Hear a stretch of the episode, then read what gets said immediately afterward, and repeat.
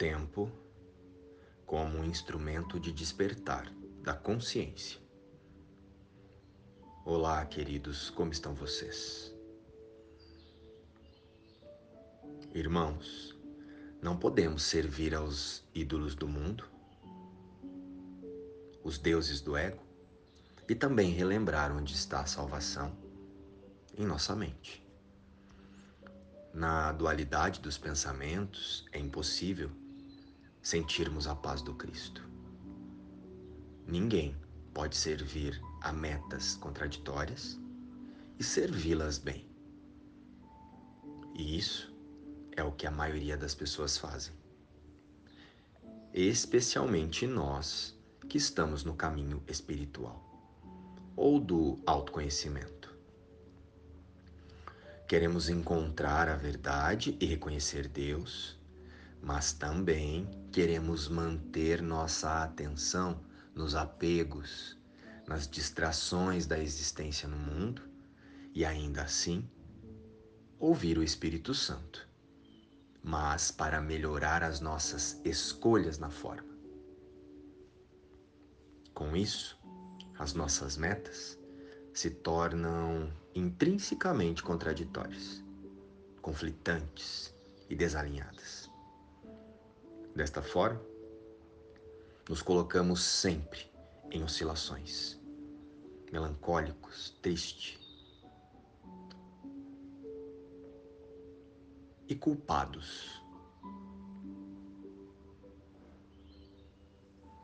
Culpados pelo passado ou ansiosos, angustiados e com medo do futuro.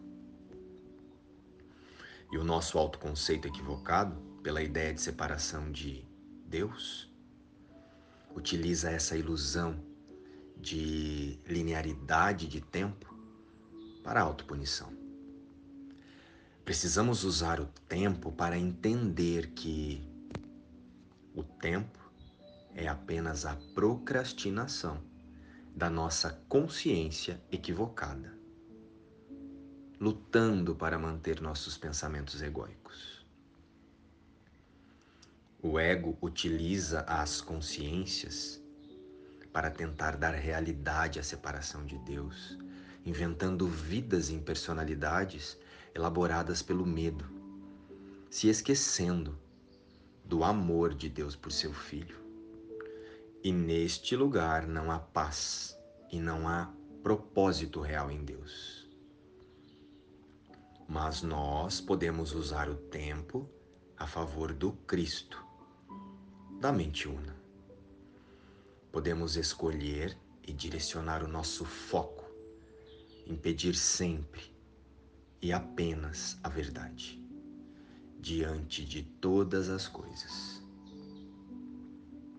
Contudo, fazemos isso no agora, no único momento em que podemos realmente escolher novamente e diferente. Jesus, que eu não me equivoque mais diante das decisões para o Cristo. Pedimos então para ver e ser a verdade diante de tudo e de todos. E com isso, despertar para a nossa real natureza.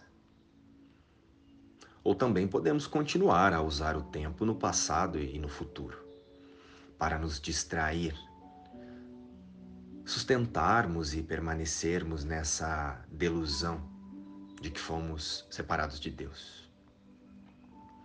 E sendo assim, elaborarmos em nossas mentes um duelo entre Deus e o ego.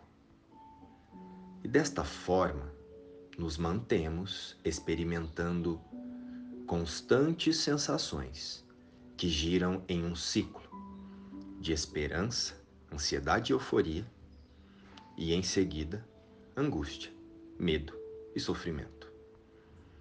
Não pode haver mudança efetiva em uma mente sem treino, em uma mente sem foco. A melhor alternativa é sempre olhar para dentro da nossa mente e perguntar: por que eu insisto em manter a minha mente na ilusão de que sou um corpo? De que a minha realidade está no mundo.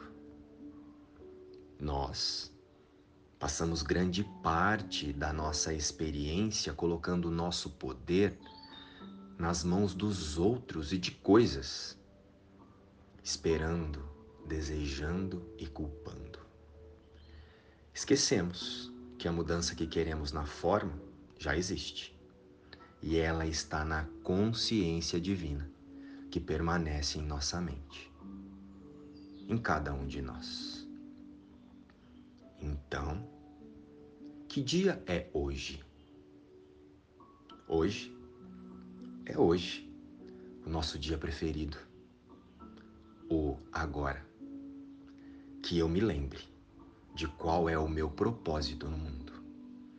Que eu me lembre que o que Deus não fez e não é eterno não pode ser real. Luz e paz. Inspiração, o livro Um Curso em Milagres.